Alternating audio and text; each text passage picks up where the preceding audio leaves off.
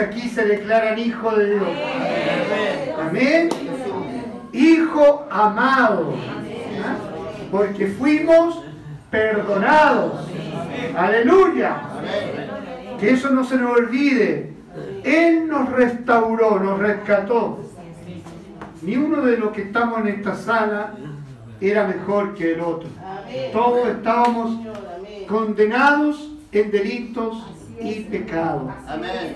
Pero ese amor que nos amó primero, el amor del Padre que nos amó primero, ha permitido que hoy día y tú gocemos de la condición de hijo, la condición de hijo amado, a ah, no solamente hijo, hijo con apellido, hijo amado. Aleluya. Qué bueno, ¿ah? Tome asiento, hermano. Alabado sea el Señor. Dios nos ayude en esta mañana a creerlo, a atesorarlo, a abrazarlo, a sostenerse en esa promesa, en esa verdad, en ese principio, porque el enemigo va a querer todo lo contrario. El enemigo te va a decir que no es cierto, que tú eres un pecador, una pecadora, que, tú estás condenado. Pero usted tiene que decirle mentira. ¿Ah? Padre de las mentiras, porque es el padre de las mentiras. Amén. ¿Qué pasó? Saltó el agua. Se está cayendo el agua, mucha agua. No, es que es este, este aparatito. Lo voy a dejar acá. Lo voy a dejar acá porque yo tengo la mala costumbre de mover el púlpito. Bien. Decía entonces de que nosotros debemos vivir bajo ese principio, bajo ese tenor. No te preocupes, no importa si se, seca Bajo ese principio de ser, de considerar lo que somos hoy en Cristo, el Señor. Vamos a ir a la segunda carta Segunda de Timoteo, capítulo 1, verso 7. Es un versículo conocido donde nos revela el apóstol Pablo a través de la inspiración del Espíritu Santo algo importante. ¿ah?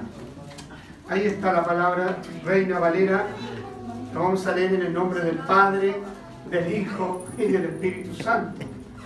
Porque no nos ha dado Dios espíritu de cobardía, sino de poder, de amor y de dominio propio. Repetimos todos juntos la última.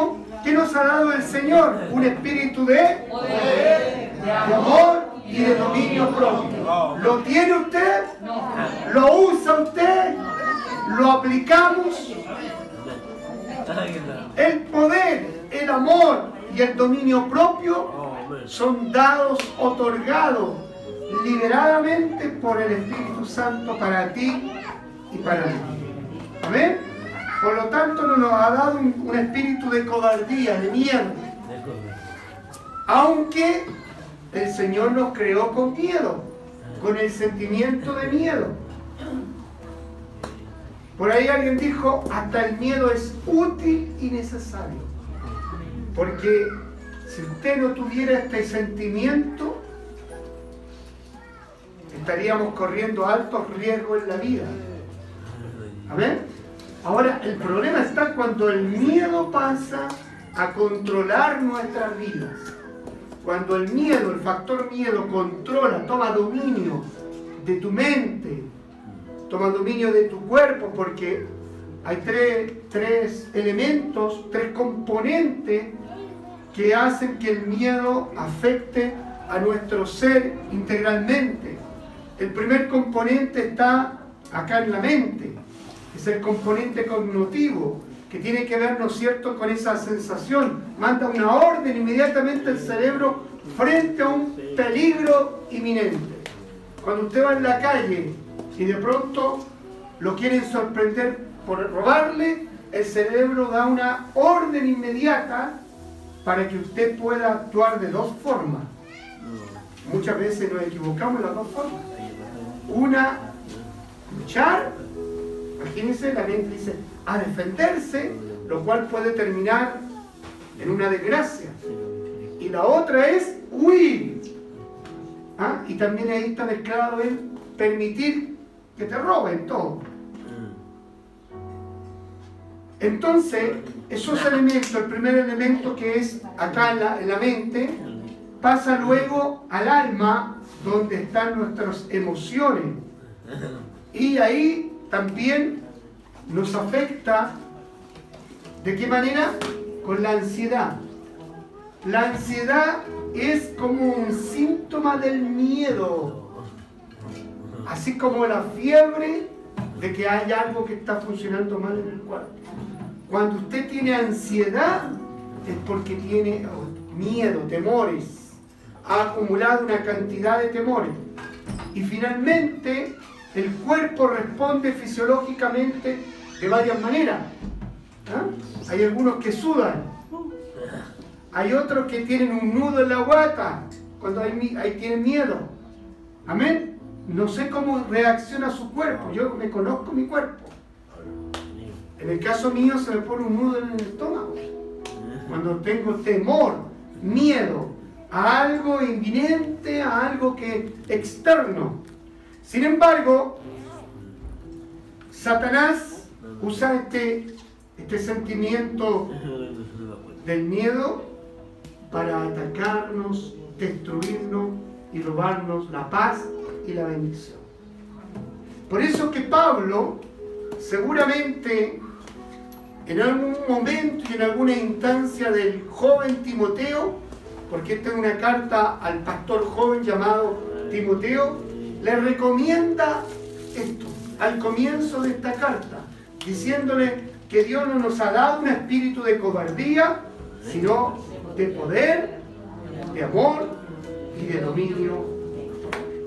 O sea, en alguna medida el apóstol estaba alentando estaba motivando, estaba eh, trayendo, ¿no cierto?, una palabra de consuelo, de dirección, de protección, para que él no se olvidara lo que Dios nos ha dado. ¿Lo volvemos a decir todo? Poder, amor y dominio propio.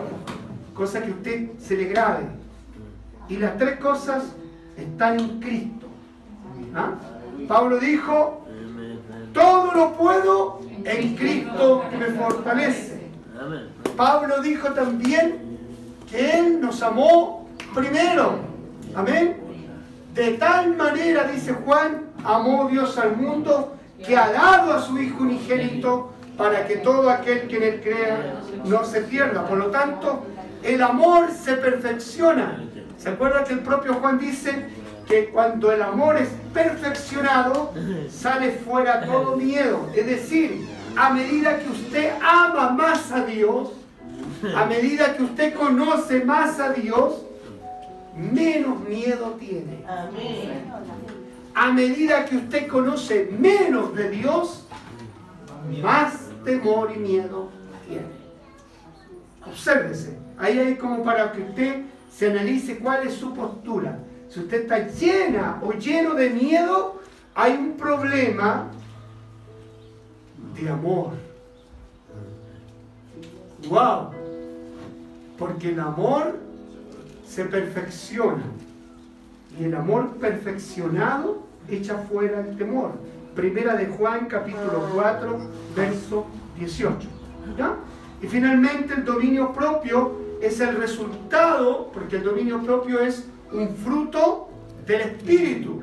Es el resultado de tu comunión, de mi comunión con el Señor. A medida que yo tengo una comunión con el Señor profunda, plena, va a generar el fruto también del amor y el fruto del dominio propio. Amén. Aleluya. Cierre sus ojos. Padre eterno, Dios Todopoderoso, te damos gracias en esta mañana.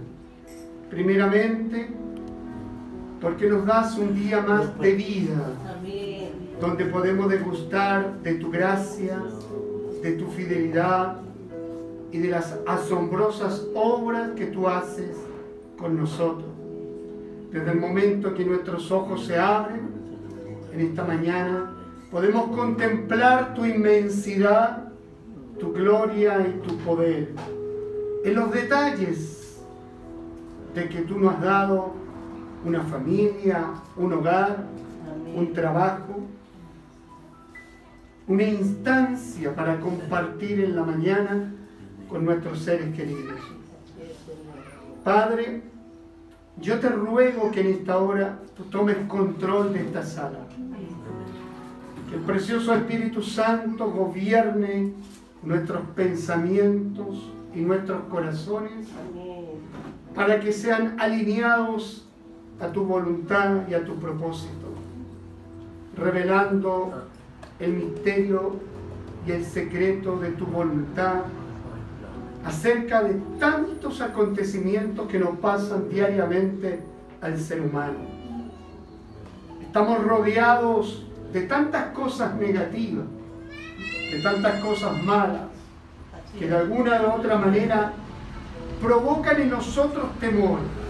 El temor a perder algo, a perder el trabajo, el temor a que alguien de nuestra familia parta a tu presencia, el temor al rechazo, al abandono, a la soledad, a la pobreza, Señor. Hay tantas cosas que batallamos diariamente y debemos combatirlas, Señor, contigo. En ti, por ti y para ti. Por eso yo te ruego que en esta mañana nuestro entendimiento pueda abrirse y nuestro corazón sea un escenario propicio para recepcionar toda tu bondad y toda buena dádiva que viene de ti. Bendice a tu iglesia en el nombre de Cristo Jesús. Amén. Dígale que está a su lado, Dios te ama. Amén.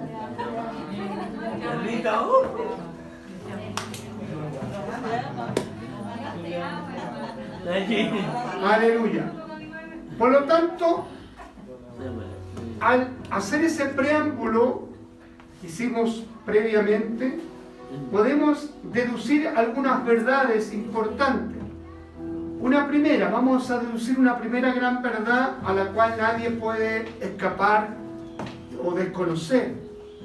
Todos, absolutamente todos los presentes y todos los seres humanos de cualquier país tenemos miedo. Amén. Amén. Este es un factor que no lo podemos eludir y evitar. Amén. Ahora, el problema es otro. El problema es que esa verdad ya es una verdad.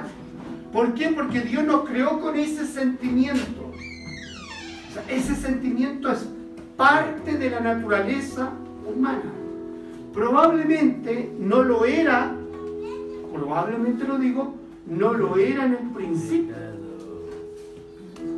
¿Se acuerda que la primera vez que aparece la palabra miedo es en el huerto? Cuando Adán es confrontado por Dios, Dios le dice, ¿dónde estás? Y él estaba escondido junto con Eva. Y él por primera vez dice, tuve miedo. ¿Se acuerdan ese pasaje? Tuve miedo. Por eso me escondí. Ahí aparece por primera vez en escena la palabra miedo. Es decir, el miedo tiene un factor en conjunto entre lo que es el mundo caído, es decir, el momento en que desobedece el primer hombre, entra este elemento al hombre. Al entrar al primer hombre, entra para todo, así como entró el pecado. ¿Ok? Por eso le digo, probablemente, no nos, no nos asegura la Biblia, el miedo no existía antes del pecado. ¡Wow! Qué tremendo hubiera sido. Pero hoy día, levante la mano el que no tenga miedo.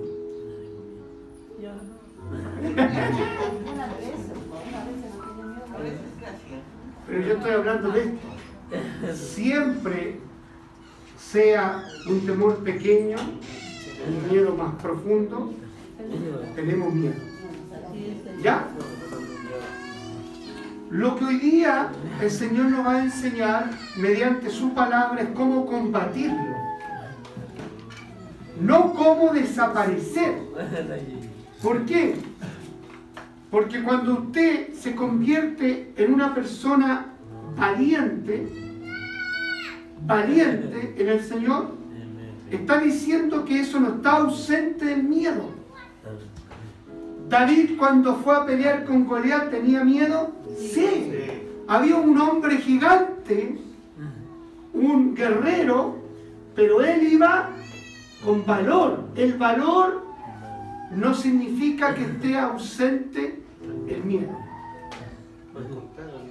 Ahora, ahí está el punto. Por eso, pero eso, la pregunta es, ¿qué genera tu valor? Porque a veces el miedo genera valor en una persona, por ejemplo, para defender a su hijo. Una madre es capaz de matar a un hombre y sacar fuerza de donde sea por librar a su hijo. Pero ese valor es sano? No. Yo voy a, estoy, quiero que entienda que el valor que te pone Cristo es el valor correcto, que no daña, exactamente. Es un valor sumergido en los principios espirituales de Dios. A veces una gente que tiene tanto miedo, la adrenalina le funciona y es capaz de hacer muchas cosas mal.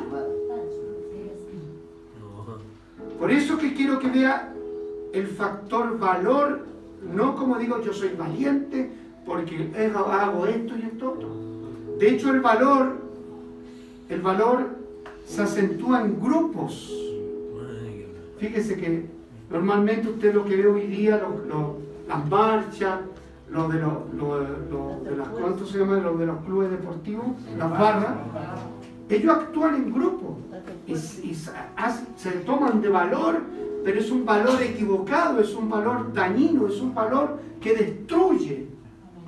Amén. Pero en la masa, en la masa, se despiertan estos dos sentimientos, valor y miedo. ¿Amén? Una estampida.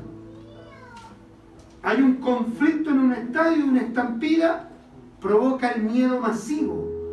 Y la gente termina corriendo y no poniéndose tranquila. Y al correr por el causa del miedo puede terminar matando a otras personas. ¿Ya? Cuando niño probablemente, no sé cuántos tenían miedo a la oscuridad cuando niños acá, que tenían que, con la luz encendida. ¿Todavía hay alguno que tiene que dormir con la luz encendida? Ahora ya no. Miedo a la oscuridad, miedo al rechazo. ¿Ah? Yo tenía miedo al rechazo. ¿Mm? ¿Cuánto tiene miedo a la pobreza? A vivir, o sea, vivir la, vivió la pobreza, salió de la pobreza y tener miedo de volver a la pobreza. ¿Alguien tiene miedo a eso? Mi hermano, ya. A la soledad. ¿Quién tiene miedo a la soledad? Al fracaso. A fracasar en un proyecto a la enfermedad. ¿Quién tiene miedo a la enfermedad? Al dolor. ¿Ah? Al dolor. Al dolor, más que a la enfermedad. Es decir, una enfermedad que cause dolor. Ya. A la pérdida. A la pérdida que perder un ser querido, un hijo, por ejemplo, una madre. Más que miedo, temor. Temor. Claro, que, que ahí está. Pues, que no es miedo, es temor. Es que temor, el temor bíblico es el respeto a Dios. Y el temor es sinónimo de miedo. Miedo sinónimo de temor. No miedo porque sabe qué va a pasar, pero el temor es lo que... El miedo, es que eso es importante, Ita, que a dónde vamos a apuntar en esta mañana con la ayuda del Señor. Amén. Mire, ¿cómo ataco mi miedo? Primero aquí está el punto, identificar mi miedo. El primer punto es identificar mi miedo. Salmo 56.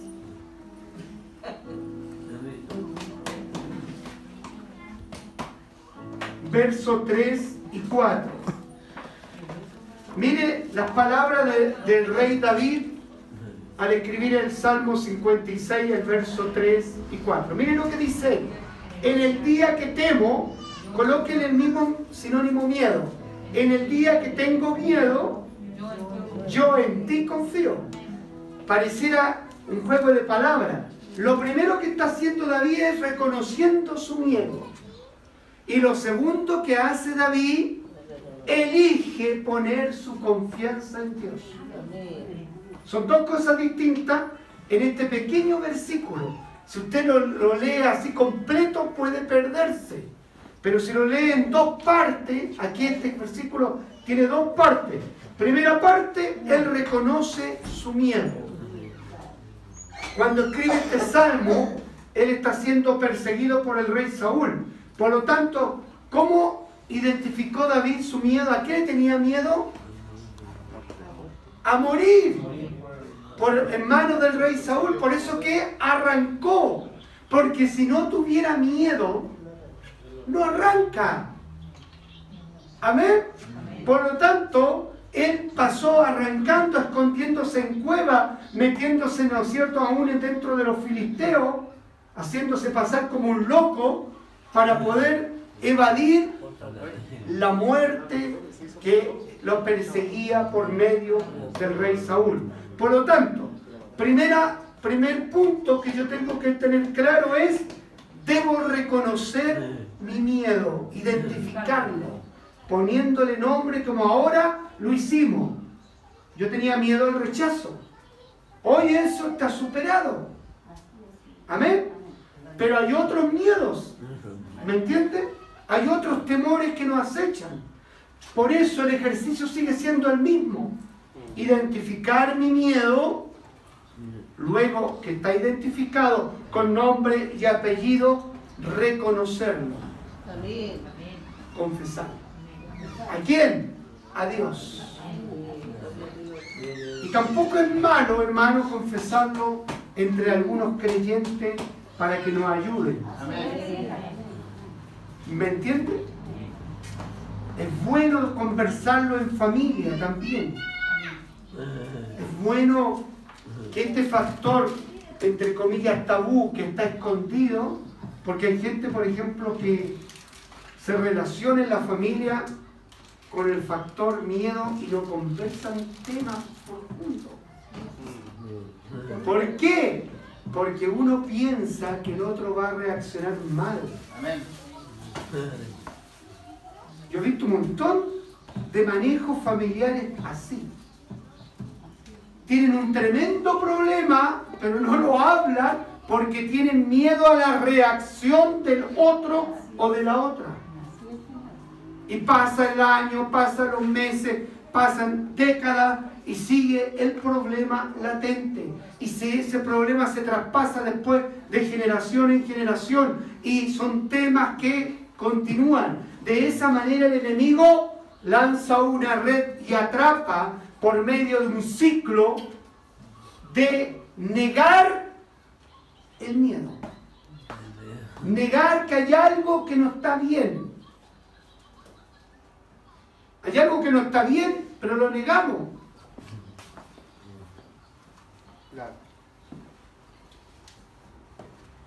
Mi mamá por mucho tiempo cargó sobre sus hombros un miedo, una mentira. Que ella decía, si lo hablaba, que todo el mundo la iba a condenar, iba a perder el amor de todos sus hijos, el amor de todo su entorno. Por lo tanto, el diablo le dijo, cállate, guárdalo en tu corazón, que sea el secreto entre nosotros, Porque si tú lo hablas hacia tu enemigo, te van a juzgar, te van a condenar, te van a maltratar. Y mi mamá no quería perder el cariño, el amor de nosotros. Ella tenía un hecho porque ella había abortado un niño, un hijo. Entre mi hermana mayor y yo hubo un aborto. Hasta que, por esas cosas que el Señor solamente las prepara, la providencia de Dios pudo libertar y ella pudo confesar. Y al confesar, ella recibió también la gracia de Dios, el amor, el cariño. No, no todos mis hermanos son cristianos, pero reaccionaron correctamente frente a esa información. Y el miedo desapareció. Imagínense, la tuvo paralizada, ocultando una verdad por más de 30 años. Bendito sea Jesucristo.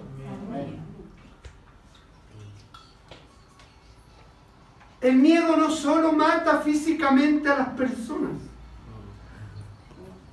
porque hay personas que por causa del miedo se enferman, se estresan, caen en depresión y al poco tiempo manifiestan algún complicado estado corporal porque sus órganos, recuerde que los órganos que están dentro de nuestro cuerpo se ven afectados emocionalmente. Las emociones afectan a favor o en contra nuestros órganos. Uno de los órganos más delicados con, que tiene que ver con la emoción, ¿sabe cuál es? No, los riñones. Los riñones son los órganos más sensibles a la, temperatura de su emoción. Eso compruébelo científicamente, está comprobado. Y comienza a deteriorarse los riñones. ¿Y qué pasa con los riñones cuando comienzan a deteriorarse?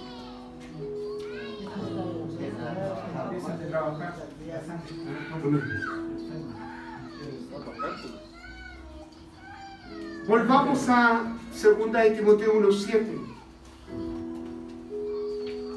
Entonces, dije que el miedo no solo mata a personas físicamente, sino que mata sueños. ¿A cuántos se le han muerto los sueños por el factor miedo? Mata relaciones interpersonales.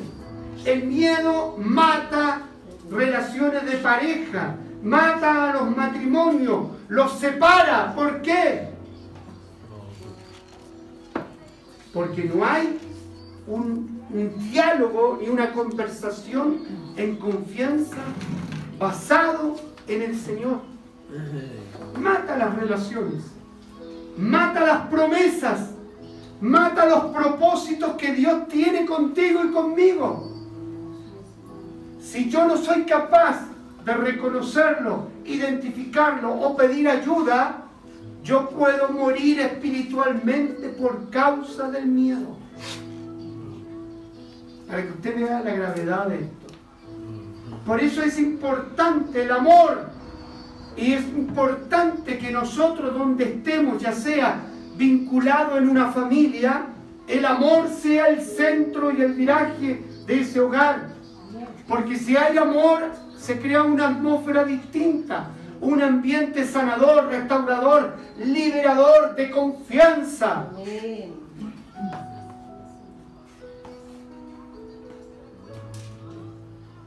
Nosotros, por causa de ese miedo, siempre vimos a nuestra mamá como que algo le pasaba, que algo le ocurría, pero no teníamos idea qué lo que era, porque ella mientras mantenía en secreto eso, tenía un cambio de actitud, ella tenía una actitud extraña, siempre se sentía perseguida, porque el diablo hace ese trabajo, persigue a la gente, la acusa, la denigra, la humilla, la somete, la esclaviza, mientras esa persona mantenga en secreto su miedo.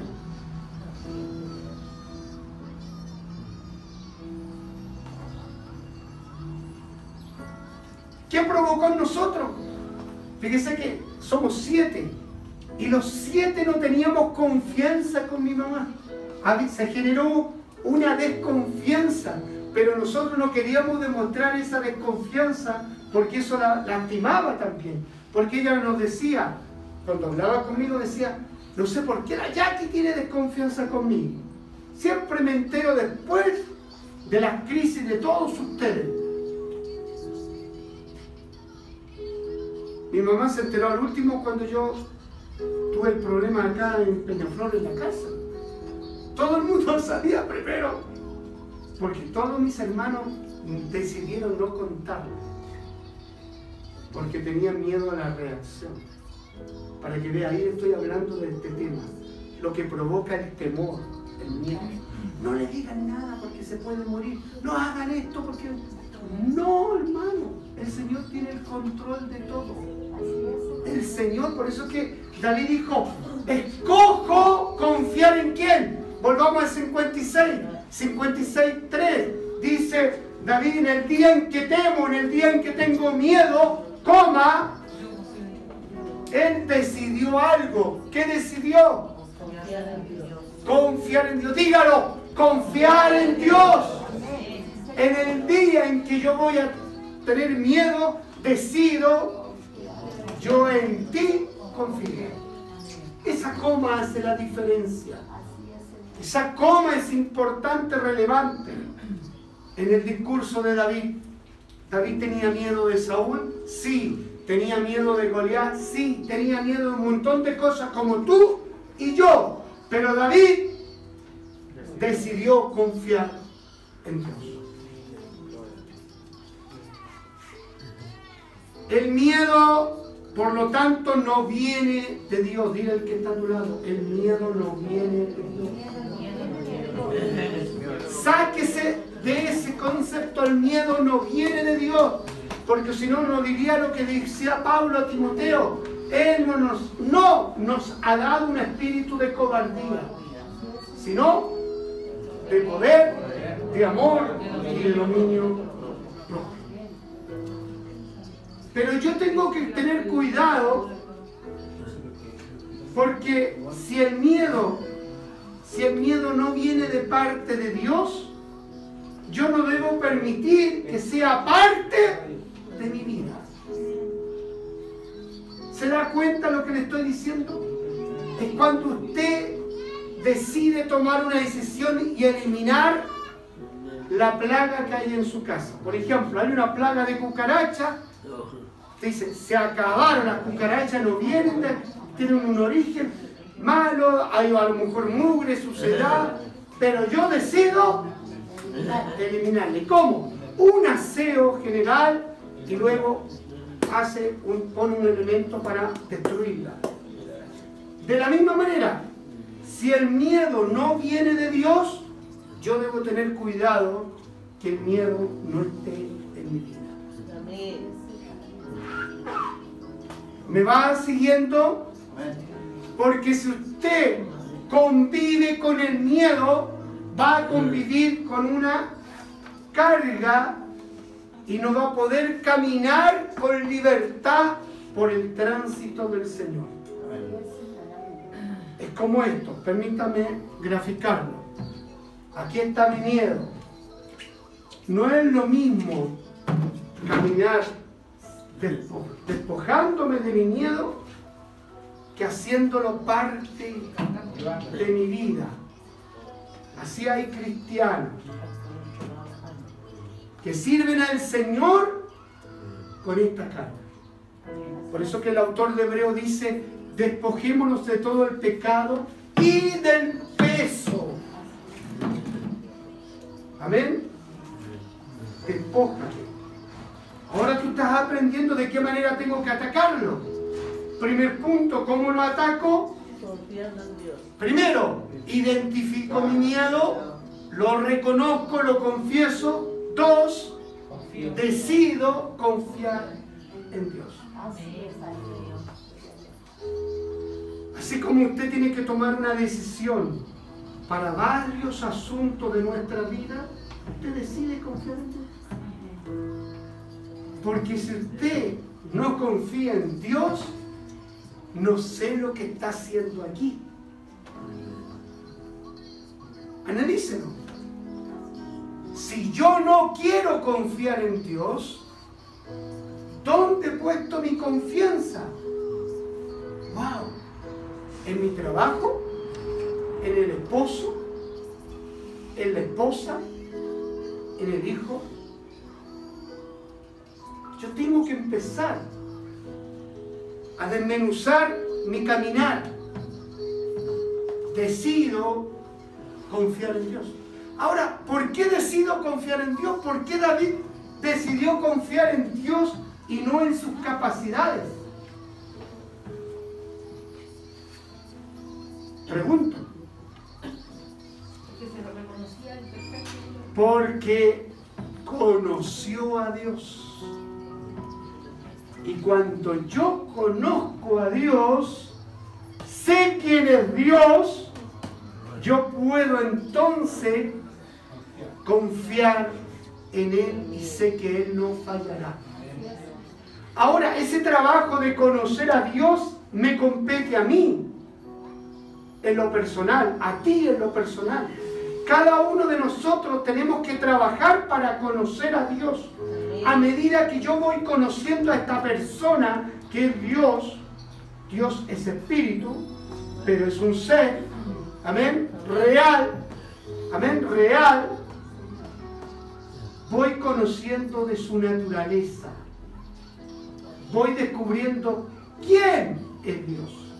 Y cuando voy descubriendo quién es Dios, yo puedo hacer esta declaración que David hizo. Pero si usted depende de otras personas, depende de que otras personas lo alienten, de que los hermanos lo vayan a, a levantar desde su cama porque está postrado y postrado, porque está deprimido, usted nunca va a tener una experiencia con el Dios vivo. Nosotros vamos a empezar un ciclo, no en el primer, no ahora, luego, más o menos por ahí en septiembre, que se llama Mi experiencia con Dios, donde usted va a poder, porque eso va a ser una, una, una charla práctica, donde usted va a aprender y va a experimentar al Dios vivo. Y luego usted va a testificar de lo que ocurrió.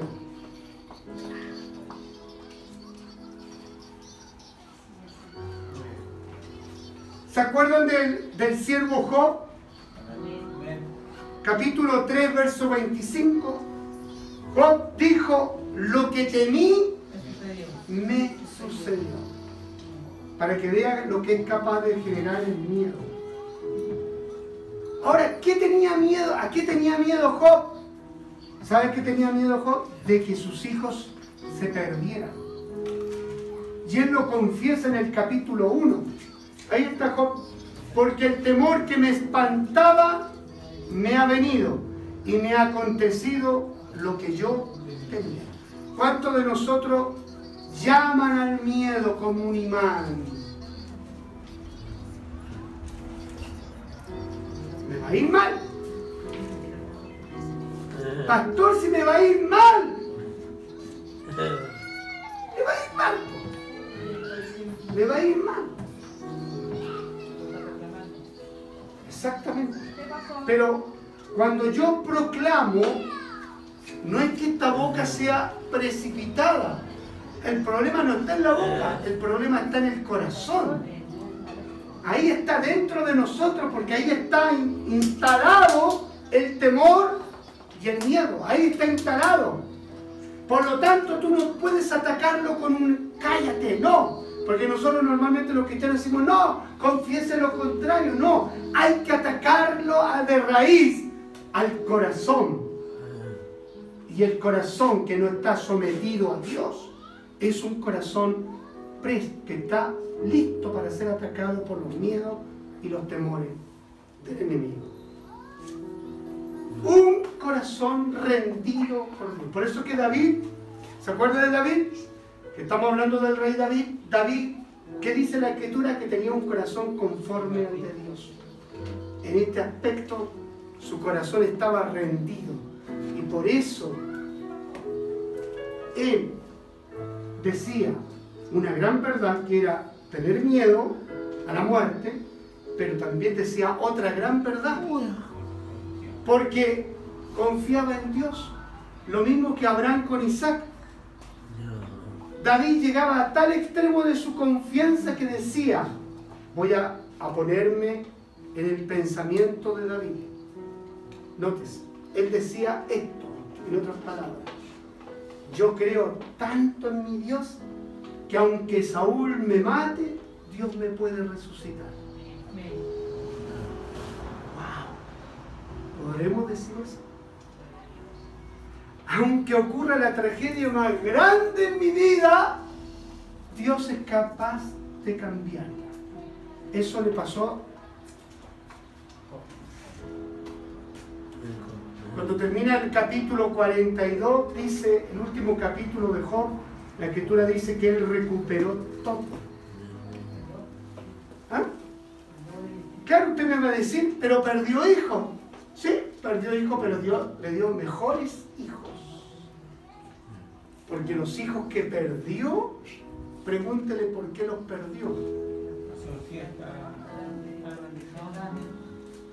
Él hacía sacrificio para Por eso los padres tenemos que responder por lo que nos entregan. En otras palabras, el responsable de sus hijos era él.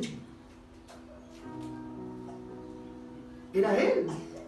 Los hijos hacían lo que, porque el papá, por más que él, porque él decía, voy a ofrecer sacrificio a Dios por si acaso, si mis hijos se han portado mal. Y se portaban mal, no era por si acaso, se portaban mal, pero él tenía que hacer sacrificios, no. Aparte de los sacrificios, tenía que corregirlo. Entiéndalo, corregirlo. No orar solamente. Los sacrificios representan hoy día la oración. Hay madres y padres que solo oran y eso está bien, gloria a Dios por sus hijos. Pero hay padres y madres que no corrigen a sus hijos. Amén. Y como no los corrigen, entonces Dios no haya que hacer. Porque por un lado Dios está diciendo, me está orando para que el niño cambie, que está bien, pero no actúa la parte humana. Mi parte, porque la Biblia lo dice. ¿Cuál es nuestra parte? ¿Qué debe hacer usted? Lo dice el libro de Proverbios. Vean. A través de, este pasaje usted ve dónde está el problema. ¿Amén?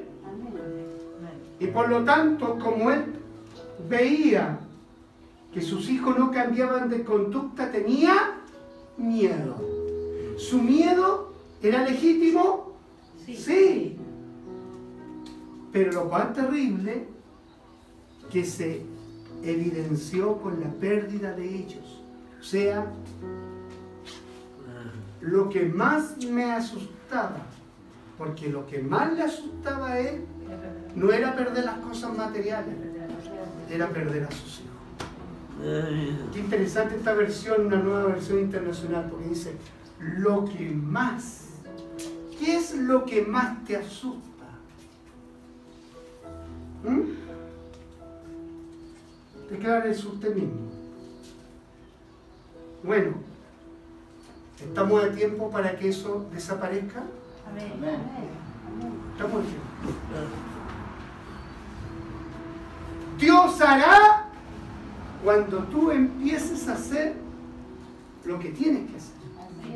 Y Dios terminará haciendo lo sobrenatural. Pero lo que yo tengo que hacer tengo que hacer. Y no tengo que dejarlo para mañana.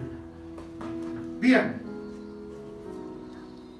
Entonces, en esta vida vemos aquí que el miedo actuó como un imán, como la fe actúa en el bien.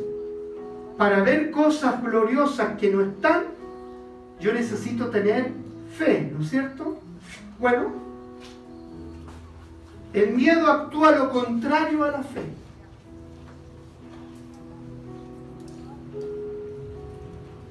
Hay gente que de repente no tiene por qué tener miedo, pero ve miedo en su vida. No hay razón para tener miedo. No hay algo externo evidente para que tú tengas miedo. Ahí está actuando el miedo como la fe en negativo. Entonces, como tanto te, te afecta, que termina concretándose. Vean, ahí ya tenemos el primer principio. El primer principio es reconocer, identificarlo y el segundo, el segundo de elegir que confiamos en el Señor. ¿Por qué es una elección, digo yo esto? Porque usted frente a su miedo puede hacer otras cosas. Puede, exacto. Uno puede negarlo, puede huir, puede enfrentarlo de diferentes maneras.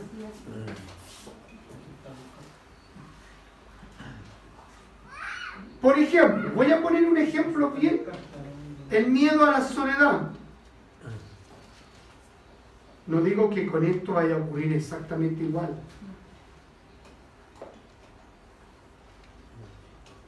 En la escritura hay una mujer que tenía miedo a esto.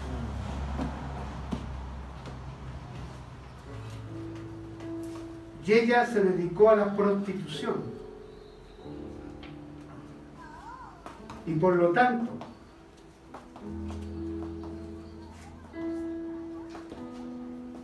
para suplir su miedo, su confianza no estaba puesta en Dios, estaba en los hombres. Y tenía un hombre, tenía dos hombres, tres hombres, cuatro hombres.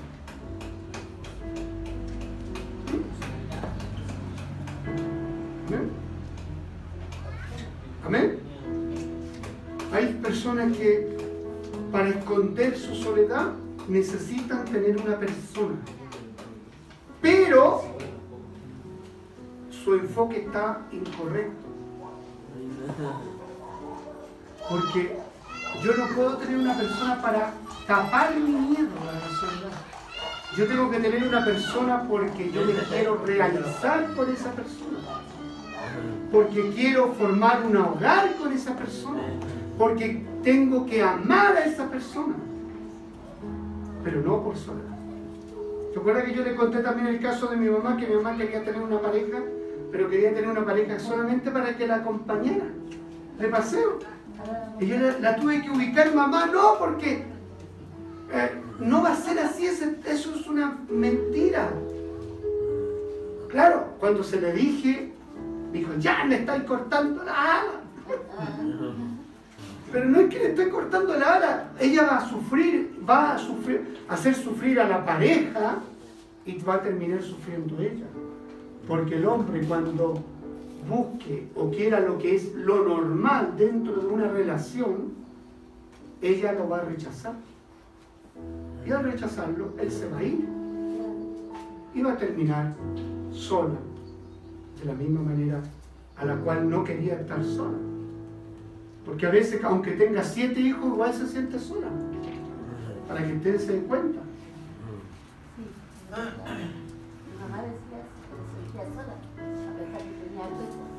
El miedo nos paraliza. ¿A cuánto los paraliza? Lo hace más prudente, cauto. Pero tan cauto que todo lo analiza y llega siendo al extremo. Porque hay gente que ya tuvo una experiencia mala y no quiere repetir la experiencia mala, por lo tanto analiza con una lupa gigante, con rayo X, si va a funcionar o no va a funcionar. Escanea al prometido. Si pudiera ser así o no. Si pudiéramos escanear al, al otro o a la otra. Pero ojo con eso, porque ahí, tiene, ahí hay un factor de miedo que está paralizando a la persona y al paralizar a la persona la hace que sus decisiones sean muy lentas. Muy lentos. Lentos para actuar. De repente es mejor un pájaro en la mano. Hay que agarrar al tiro nomás y listo. Miren lo que está diciendo el pastor. No, por, favor, hermano Francisco, elimine eso de, del video cuando usted lo, lo tenga que.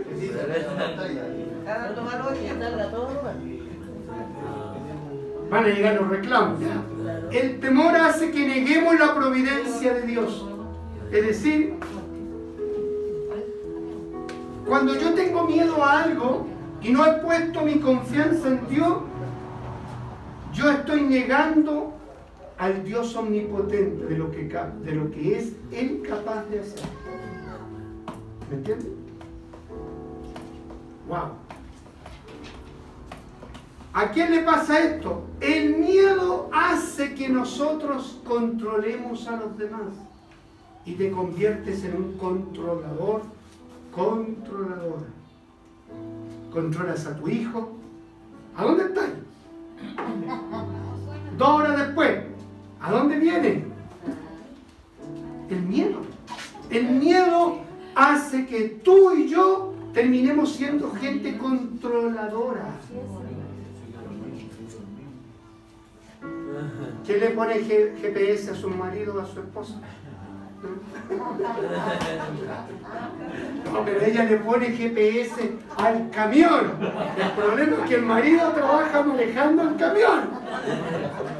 Así que está sonado mi hermano Juan Carlos. ¿Ah? Pero yo sé que allá también tiene GPS, hermano Carlos. Ay, Señor. ¿Eh? Bueno.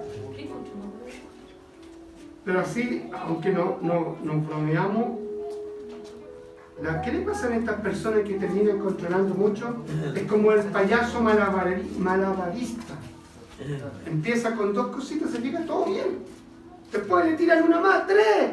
Después cuatro, cinco. Y llega un momento en que no puede tener el control. Y se le cae. Así pasa cuando usted o yo controlamos. ¿Mm? De repente yo me pasé por un tiempo el pastor controlador, yo también viví eso. Encima de la gente. Y eso es malo. ¿Sabe por qué es malo? Porque termina igual no pudiendo controlar. Amén. Cuatro. Nuestro temor, nuestro miedo produce enojo. ¿A quién le pasa que cuando está con miedo se enoja? Provoca enojo. ¿Eh? ¿A ti? Me dicen a mí, yo digo allá. Alguno de los dos señores está diciendo la mentira y la verdad.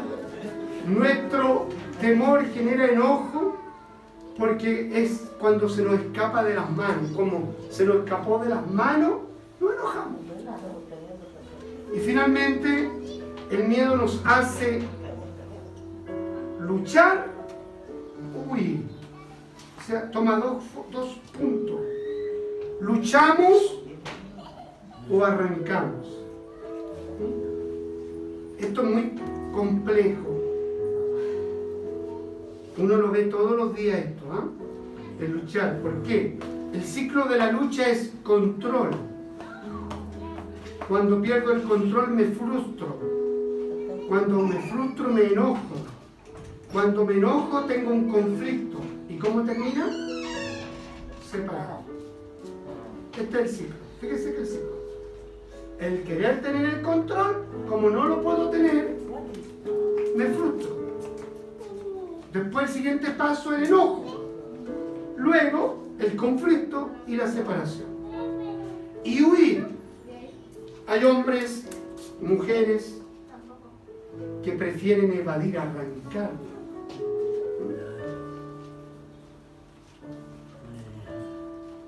Y vas a ir para afuera, para ver si hay alguien o no hay alguien.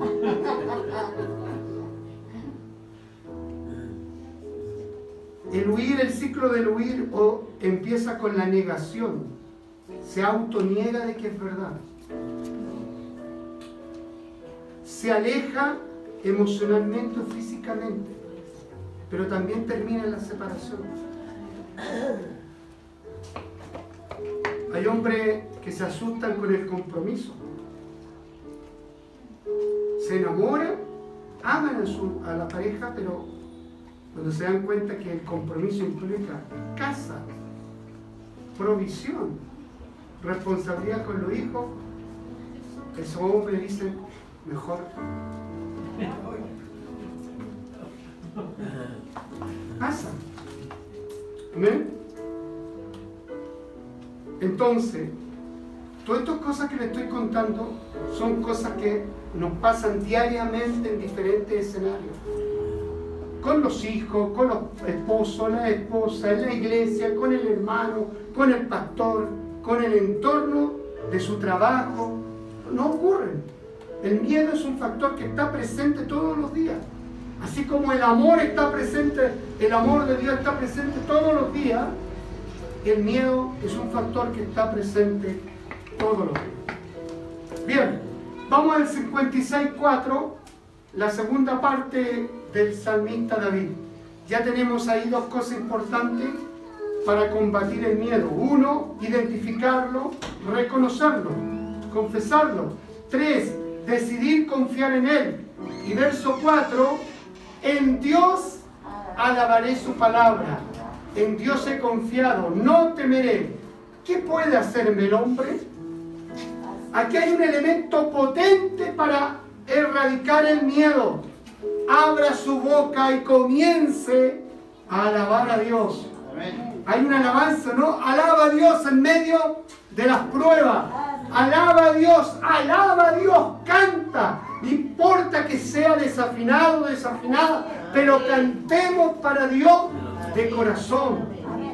El cantar hace que tu mundo cambie, que ese temor se vaya, que el miedo desaparezca y arranque de tu vida y de mi vida. Aleluya. Mire, Hechos capítulo 16, verso 22 al 26. Los salmos, mientras busca mi hermano, los salmos son canciones, poemas escritos por hombres que estaban en prueba, en lucha, con miedo, afligidos. Pero ellos escribieron esto con el fin de ayudarnos a nosotros. En esta historia de hecho hay dos personajes, dos hombres de Dios que están en medio de la cárcel y ahí en la cárcel comienzan a alabar al Señor. Hechos 16, verso 22 al 26.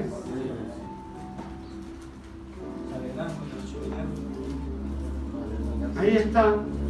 Y se agolpó el pueblo contra ellos y los magistrados, rasgándole la ropa, ordenaron azotarle con varas. 23. Después de haberle azotado mucho, los echaron en la cárcel, mandando al carcelero que los guardase con seguridad. 24. El cual, recibido este mandato, los metió en el calabozo de más adentro y les aseguró los pies en el cepo. 25. Pero a medianoche, orando Pablo y Silas, ¿qué hacían? Aparte de orar, ¿qué hacían? Y los presos los oían. Producto de esto, mire lo que pasa. Entonces sobrevino de repente un gran. La alabanza es poderosa. La alabanza provoca cambios en la esfera espiritual y que se evidencian en tu esfera natural. Y esto se lo digo no solamente en la alabanza, sino que los psicólogos han dicho que cantar es bueno, relaja. Es decir, aunque usted cante cualquier otro tema, ya lo está ayudando al cantar. Así es, Amén. ¿Cuánto más cuando alabamos al Señor con himnos para el Señor? Cuando nosotros nos reunimos aquí, por eso que es importante que usted desafine, cante, abra su boca. Porque es relevante, es importante. Porque si usted está aquí como un espectador, no va a ocurrir nada. Tiene que ser un protagonista, ser parte integral del culto. Yo observo, lo observo. Algunos no cantan. Algunos se dejan llevar por la canción que está puesta en el mano. Pero hay que cantar, hay que alabar. Este es un ejercicio espiritual. Hebreos 13, 15. Cuando hay alabanza en mi vida, el temor se va. Diga, cuando hay un cántico en mi vida, el miedo se va. Cuando hay un cántico en tu vida. Así que ofrezcamos siempre, ¿no? Algunas veces, siempre a Dios por medio de Él, sacrificio de alabanza. Es decir, fruto de labios que confiesan su nombre. Ahí ya tenemos entonces tres cosas importantes. me va siguiendo. Uno, identificar mi miedo, reconocerlo, confesarlo. Número dos, decidir confiar en Dios. Número tres, alabar al Señor con toda mi alma, con toda su fuerza. Número cuatro, está en el Salmo 118. Salmo 118.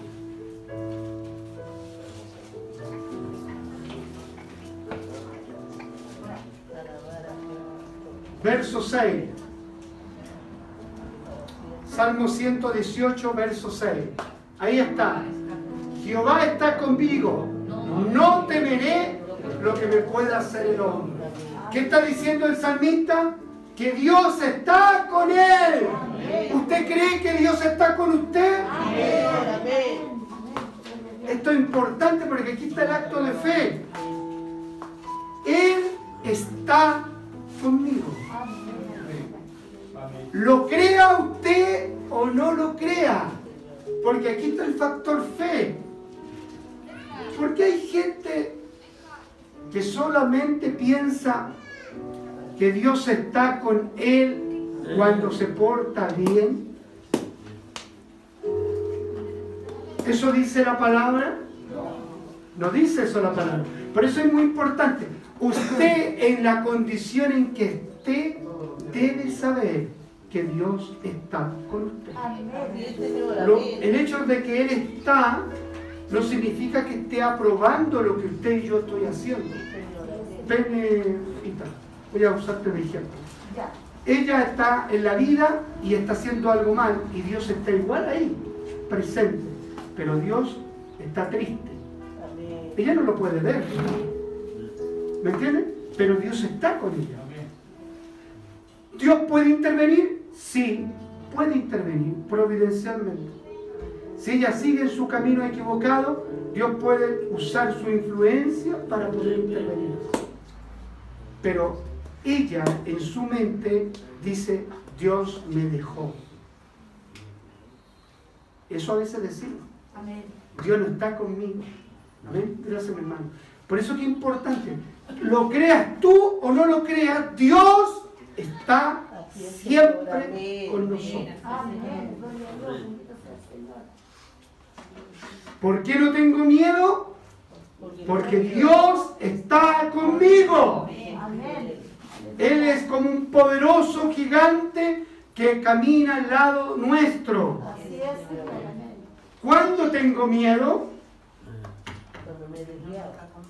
Cuando yo creo, ojo, cuando tengo miedo, cuando yo creo que Dios no está conmigo.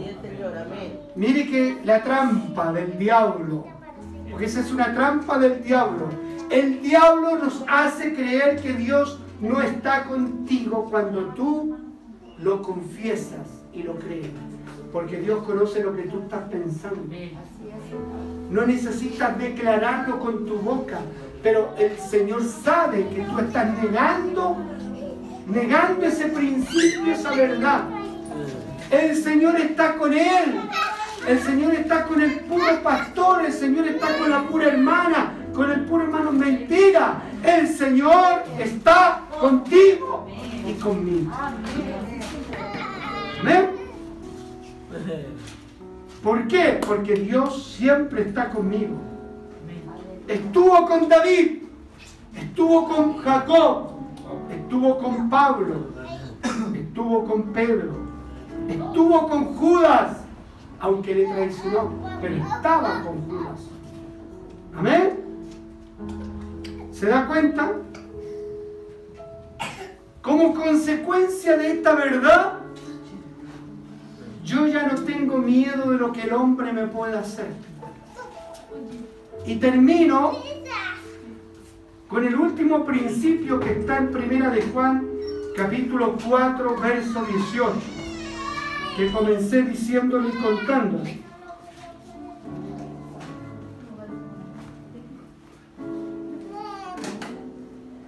Usted ahora preste mucha atención porque aquí hay una verdad escondida en la escritura. Dice, en el amor no hay temor. ¿Se da cuenta? O sea, en el amor no hay miedo. Cuando yo me siento amado y cuando yo recíprocamente amo, el temor empieza a minimizarse. Escuche, no desaparece 100%, empieza a desaparecer por el efecto de una palabra, amor. Ahora, sino que el perfecto amor, cuando hablamos de esta palabra es no es que perfecto, el completo amor echa fuera el miedo. El completo amor de Dios echa fuera. Pongámosle que este sea mi miedo. El completo amor recíproco echa fuera el miedo. Porque el temor lleva en sí castigo. Todas las personas que tienen miedo en el sentido espiritual, religioso, piensan que van a ser castigados. Dios me va a castigar. Hasta lo confesamos. De donde el que teme, o sea, el que tiene miedo, significa tan sencillo que no ha conocido del amor de Dios. El que tiene miedo es una persona en la iglesia que no ha conocido el perfecto amor de Dios. Ahora, pregunto yo, ¿y cómo se perfecciona el amor de Dios? Recuerde que yo no nací, nací sin amor, por así decirlo. Yo conocí del amor de la fuente del amor. Amén. La fuente del amor, ¿quién es? ¿Por qué? Porque Dios es amor. Por lo tanto, por eso dice la Biblia, Él me amó primero. En esto consiste el amor de Dios, que Él me amó primero. Y como Él me amó primero, yo reaccioné a ese amor. Es lo mismo de un esposo, atención varones, si usted quiere tener una vida de bendición, usted debe generar amor hacia su pareja. Para que su pareja responda del amor. Es decir, si hay problema, sencillamente su amor no fue perfeccionado. Pregunto ahora, ¿cómo perfecciono el, amor de Dios? ¿Ya? Vamos, aquí vamos a descubrir la palabra. ¿Quién dice? ¿Cómo perfecciono el amor de Dios? Creyendo en el amor. Creyendo en el amor, ¿ya? Confiando en confiando en el amor. Sí, ¿Cómo perfecciono esta cajita? Si yo la quisiera perfeccionar, le pongo más detalle, ¿no es cierto? Pero tengo que primero tener visualizado qué es lo que quiero perfeccionar. Veamos, la respuesta está en este mismo, en este mismo capítulo, pero seis versículos antes, 12. Escuche bien para que empecemos a cambiar de actitud frente a la gente. Nadie ha visto jamás a Dios. Si nos amamos unos a otros, Dios permanece en nosotros. Es decir, el amor de Dios se perfecciona cuando tú y yo amamos al prójimo. Tan simple como eso, pero tan complejo como aquello. Porque amamos al prójimo, amamos a nuestro enemigo. ¿Se da cuenta la- que hay diferencia? Por lo tanto, tu amor no ha sido perfeccionado. ¿Cuándo se perfecciona el amor de Dios? Cuando yo aprendo a amar a mi prójimo, quien quiera que sea. ¿Ah? ¿Por qué es terrible? Bueno, ese es el... Mire, vamos a ver si esto, lo- esto está ratificado en el resto de los capítulos. Vamos al Evangelio de Juan capítulo 13, porque yo dije, seguramente alguien me va a decir que terrible.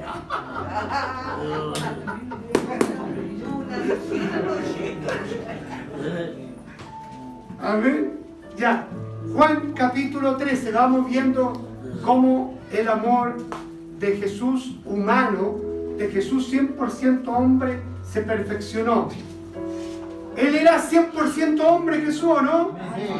Él nos enseña la perfección. Primero, antes de la fiesta de la Pascua, sabiendo que Jesús su hora había llegado para que pasase de este mundo al Padre, ¿cómo había amado a los suyos que estaban en el mundo? ¿Cómo los amó? ¡Wow! Aquí está la primera forma en que bíblicamente Jesús hombre perfeccionó su amor. Y por eso queda un amor completo. Amó a los suyos hasta el fin. ¿Amamos a los nuestros hasta el fin? No. No. Es el estándar de Dios. Ahora, cuando yo le pregunto quiénes son los suyos, aquí estamos. Aparte de su familia, esta es la familia más importante. ¿Por qué? Porque esta es la familia que va a volar con el Señor. Su familia de, de sangre, no todas van a volar con el Señor. Seamos realistas. A menos que usted en todo este proceso logre llevarlos a la cruz de Cristo. Hay un ruido en mi teléfono. ¿Ya? Vamos. Esto cuando escribe esto Jesús, ¿en qué periodo lo escribe? Cuando está a punto de ser crucificado. Está en la última cena. En la última cena del capítulo 13, mire lo que le dice. Vamos al 13.34, Carlito. Mismo capítulo 13 al 34. Un mandamiento nuevo les doy. ¿Cuál?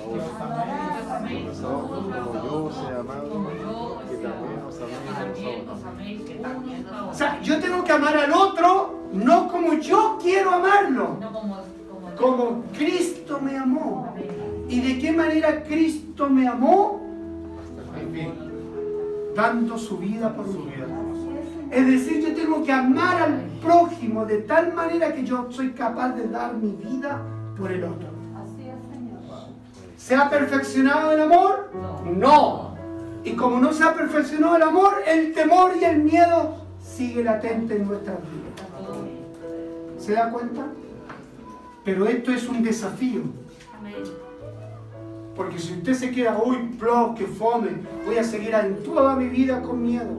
Pero pelee la buena batalla de la fe. Empiece a perfeccionar el amor. Pídale ayuda al Señor, Señor, dame de tu ayuda, dame poder para amar a mi prójimo. Dame gracia, dame fuerza para desprenderme, para ser generoso, generosa. Un hombre y una mujer que pueda demostrar ese amor. Hay otro versículo que dice Jesús, me parece que está en el 15, capítulo 15, si alguien lo puede buscar, que tiene que ver que Jesús nos, nos trata de amigos y dice que da su vida por sus amigos. Que el verdadero amor es ese. Y está pasado del capítulo 13. 13, ¿Ah? versículo 13. 15, 13. Gracias, hermana Sofía. Ve que mi hermana Sofía ya. Ahí veo yo que está. Son personas que están estudiando la Biblia. Juan 15, 13. Nadie tiene mayor amor que este. Es decir, en otras palabras, este es el amor completo, perfecto. Que uno ponga su vida por sus amigos. Entonces, permanecer en el amor de Dios está relacionado directamente con mis miedos. Si yo permanezco en el amor de Dios, mis miedos son controlados, atados. Pero si mi amor es perfeccionado, los miedos van desapareciendo. ¿Quién tiene miedo a la muerte aquí? A la muerte, morir. ¿Se dan cuenta cómo eran los primeros cristianos que tenían miedo a la muerte? No. Porque su amor estaba perfeccionado. Fíjese cómo era la iglesia primitiva, no les hacía falta nada, porque eran generosos, todos, todos se amaban, compartían, tenían todo en común. Por lo tanto, cuando los perseguían y eran, ¿no es cierto?, tomados por los soldados romanos, ellos no tenían miedo de morir, porque su amor estaba completo, perfeccionado. ¿Se da cuenta que esto es gradual?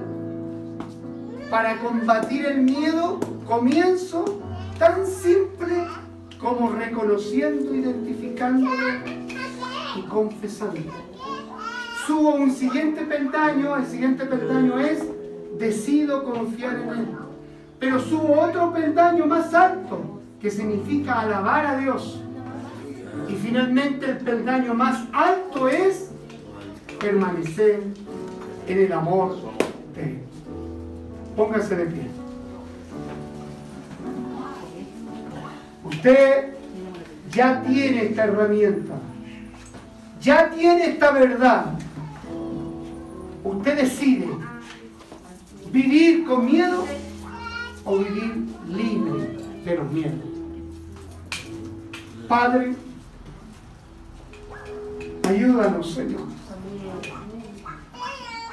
Auxilia a tu iglesia a través de la persona del Espíritu Santo. Muévete en esta tarde en nuestros corazones y lleva cautivo, Señor, todo pensamiento de miedo, todo temor, todo espíritu que oprime y que se levanta contra el conocimiento de Jesucristo. Y hace, Señor, que dudemos. Hace, Señor, que retrasemos tu propósito, tu plan. Padre, en el nombre de Jesucristo en esta mañana, que ese perfecto amor tuyo eche fuera todo espíritu de miedo, de temor en tu pueblo. Señor, trata en lo personal. En este momento explora, Señor, nuestro corazón. Examínanos, Señor. Examina lo más profundo de nuestro ser. Y permite, Dios mío, que nuestra comunión contigo se vaya enriqueciendo en la medida del conocimiento, de la revelación de tu persona. Ayúdanos, Señor, a que lo que hemos oído en esta tarde, lo que hemos recibido por gracia en esta tarde, podamos, Señor, aplicarlo en el día a día. Que el precioso Espíritu nos traiga a la memoria estos principios para poder, Señor, combatir todo miedo, todo temor que nos acecha y que nos hace claudicar, que nos hace, Señor, ah, detenernos y huir de tu voluntad y de tu propósito.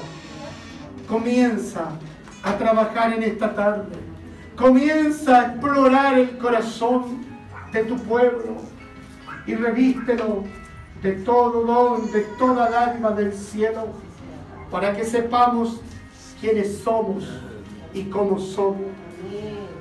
La alabanza decía que somos tu hijo, somos hijo amado, hijo amados, amados por el Creador, amados por el Dios omnipotente, amados por la gracia, por la virtud, por el toque especial del Espíritu Santo, amados para poder amar, amados para poder amar con libertad, amados para poder perdonar, amados para ir más allá de nuestros propios límites, amados para ir a la segunda milla, amados para tener compasión, amados para tener misericordia, amados Señor, para seguir adelante, amados para extender nuestras manos y decir, no te detengas, yo estoy contigo a tu lado, amados,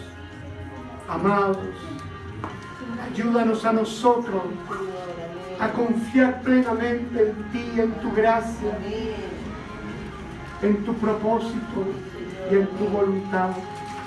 Gracias, papito. Gracias, Señor. Gracias, Jesús. Gracias. Gracias. Toda la gloria es para ti. Toda la alabanza es para ti. En el nombre Ahí abraza al que está a su lado. Amén. Bendiga. A su hermano, a su hermana.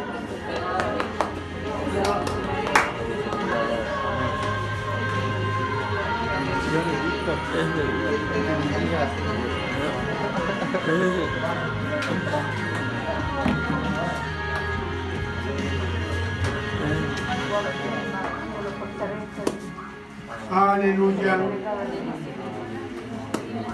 Rompa los esquemas.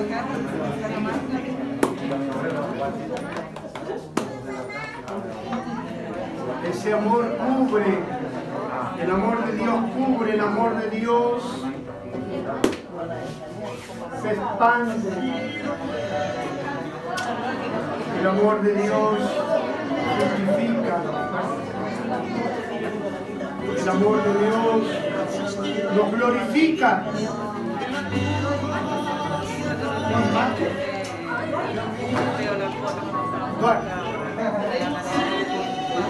Vamos a saludar ahora.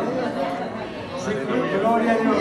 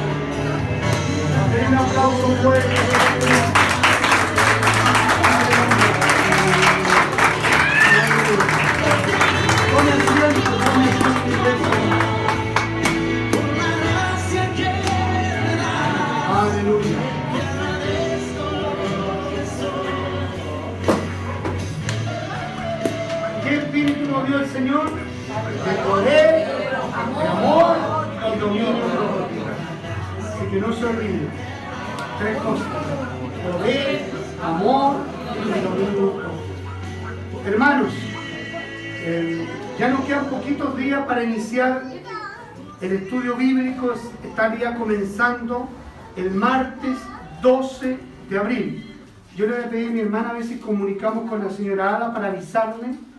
Vamos a ocupar el martes 12 y a partir de ese martes, durante más o menos tres meses, cuatro meses, los martes, porque ese día martes temprano a las cuatro y media comienza el ministerio femenino y a las 20 horas estará el estudio bíblico. En la primera parte, doctrinas básicas a cargo de nuestro hermano Osvaldo Campo.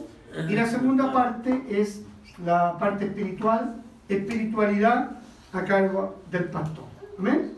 El horario, para que usted sepa, a las 8 en punto vamos a comenzar, porque él va a tener 45 minutos para la primera clase. Hay un, un descanso de 15 minutos y a las 9 tomaría yo hasta un cuarto para las 10 de la noche.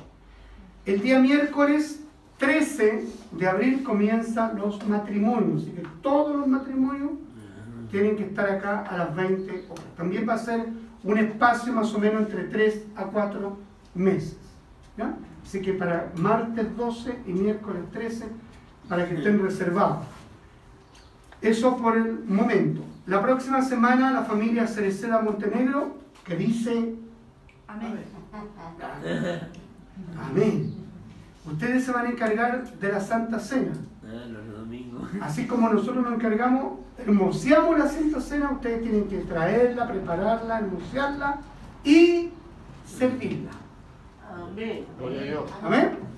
Así que el servicio va a estar a cargo de y así va, cada familia Amén. lo va a hacer. Así que nos vamos a ir preparando todo. Amén. Y los que están solitos, solitas, le, vamos- le va a tocar una, una- un compañero, una compañera ahí para que pueda hacerlo también cuando le corresponda. Amén. ¿Por qué hacemos esto? Porque todos tenemos que aprender a hacer de todo. Amén. Porque no sabemos a dónde Dios nos puede llevar. ¿no? Puedo estar en presencia de hombres y mujeres tremendas de Dios. ¿Mm? Hombres y mujeres que el Señor los puede sacar de acá, los puede levantar. Entonces, hay que creerle al Señor. Amén. Próximo domingo que es 3 de abril, ¿no? Santa Cena y Misericordia. Los papelitos. ¿Hoy día hay papelitos? Ya. Los hermanos cuando pasen a ofrendar sacan un papelito para que traigamos lo que no han sacado, por supuesto. Y el que quiere sacar de nuevo, gloria a Dios, lo saca y trae hasta la próxima semana lo que se le encarga en el papelito. Bien. Mi hermana Marlene Morel va a orar por el servicio de la ofrenda. Bendito y amado Padre Celestial. Te ruego, Padre, en esta hora que bendiga, Señor, al dador alegre. Que bendiga, Señor, esta, ofrenda, Padre amado. Que sea de bendición, Padre. Que en sus casas no les falte, Padre amado. Llene su despensa, Señor, que nadie tenga necesidad, Padre de la gloria. Bendiga, Padre Santo, su santo nombre, Señor. Amén. Gracias, Papito. Amén y amén. Gloria a Dios. Cantamos y pasamos a ofrendar con alegría.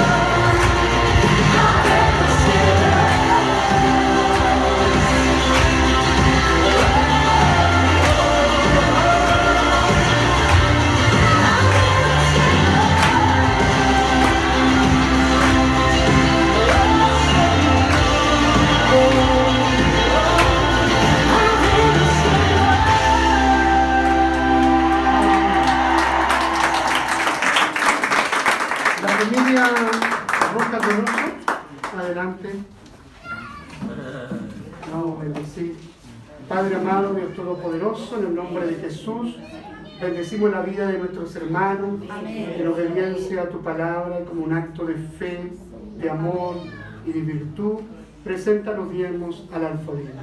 Rogamos por su fuente de trabajo, prospérale, sorpréndele para tu gloria, en el nombre del Padre, del Hijo y del Espíritu Santo. Y la iglesia dice, Amén. Bien. Tomen asiento, hermano. Saludamos a varón que nos acompaña hoy día, Juan Duarte. ¿Ah? Lo saludamos con un aplauso.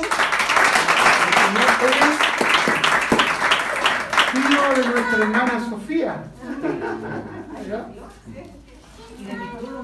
Claro, y es parte del club Los Maravillosos de las Praderas, ¿no? Ah, ya, ya, son los maravillosos. Ah, los maravillosos de la brisa, ya. Ahí está trabajando mi hermana Marlene. Y no sé, me gustaría que nos saludara a nuestro varón a la, a la iglesia acá.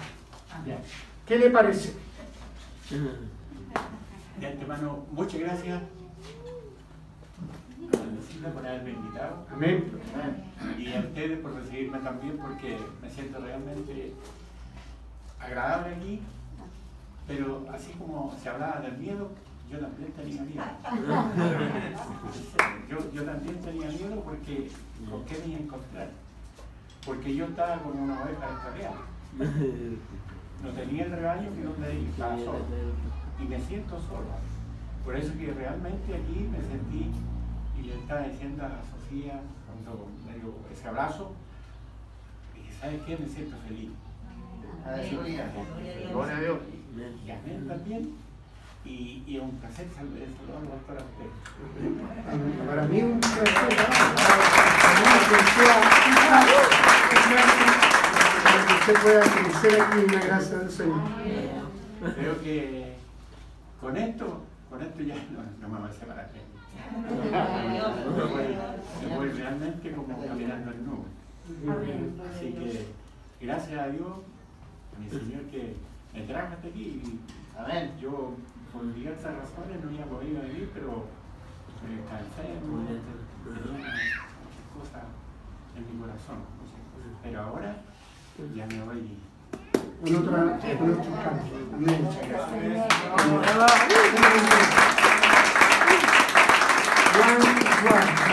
Orando por él para que el Señor lo siga fortaleciendo y lo siga plantando para la obra del propósito de Dios.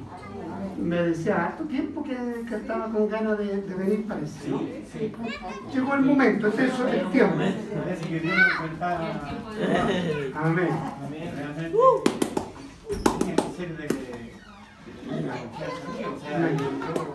Que yo, dijera bueno que.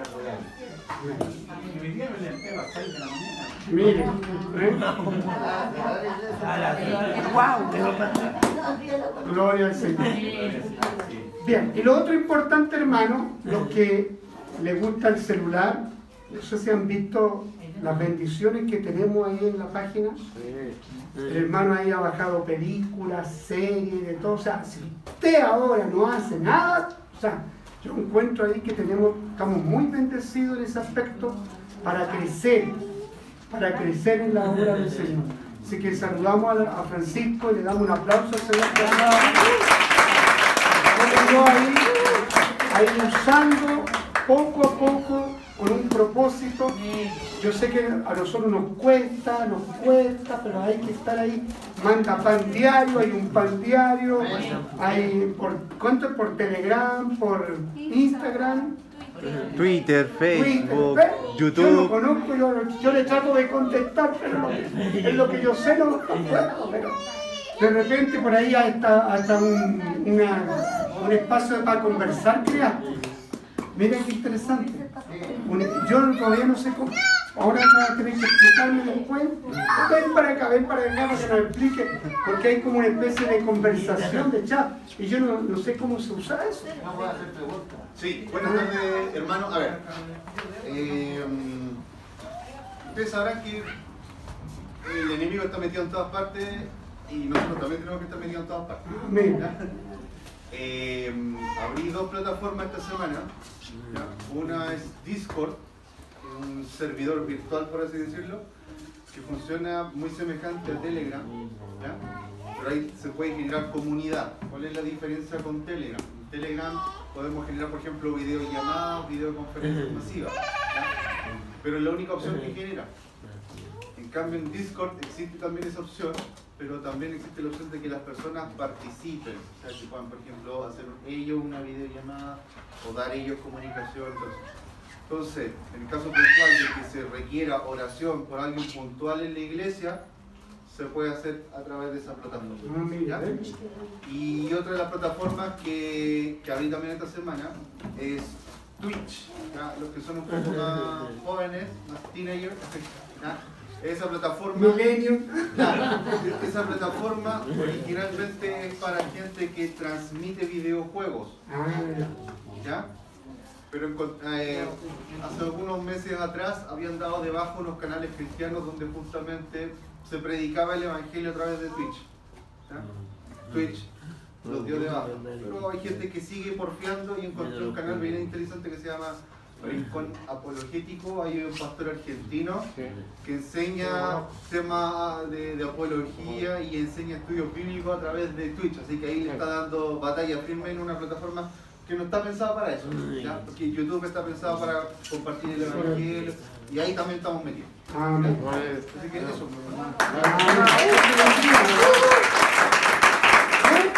Hay una diversidad de formas como poder crecer. Si usted no está en la iglesia, puede estar ahí de su celular los tiempos libres, invertir tiempo también para poder crecer, informarse, contactarse, chatear y hacer todo lo que es posible para la gloria del Señor. Bien, le vamos a pedir la bendición. Voy a invitar a mi hermano Osvaldo que pase para que nos despida con la bendición del Señor. Nos ponemos en pie. Micrófono ahí, ahí. Aleluya. Amén, hermano. Tiene su rostro una herencia a nuestro Dios, Padre. Padre, en el nombre de Jesús, Señor, te damos gracias por este tiempo precioso que tú nos regalas. por Gracia y misericordia, Dios. ¿Qué sería nuestra vida sin tu gracia y tu misericordia, Dios? ¿Qué sería? Te damos gracias, Dios mío, por esta bendición diaria que tú nos das. Gracias, Padre, en el nombre de Jesús. Señor, te damos gracias por la bendición que nos has permitido, Señor, este tiempo, Señor, de poder alabarte, de poder adorarte, de poder ser instruido por tu palabra, Amén. que es espíritu, que es vida, Señor. Dios mío, acomoda, Señor, forja nuestros corazones con esa verdad, Dios mío, de tu palabra en nuestras vidas para poder, Señor, conocerte, Señor, poder darte a conocer y poder darte la gloria y disfrutarte. Padre, en el nombre de Jesús. Señor, en esta hora nos vamos a despedir, Dios mío, pero no nos despedimos de tu presencia. Te pedimos que tú nos guardes nuestra entrada, nuestra salida. Que, Señor, tú guardes nuestra semana que viene. Señor, si tú lo permites, obviamente, Señor, podamos, Dios mío, estar, Señor, siempre en tu presencia. Señor, caminar de tu mano, Señor, en el nombre de Jesús y poder conocerte más y más. Gracias, Padre, te alabamos y te adoramos y nos despedimos en el nombre del Padre, del Hijo y del Espíritu Santo. Amén y amén. Démosle la gloria a Dios. Gloria a Dios, gloria a Dios, gloria a Dios. Gloria a Dios. Gloria a Dios.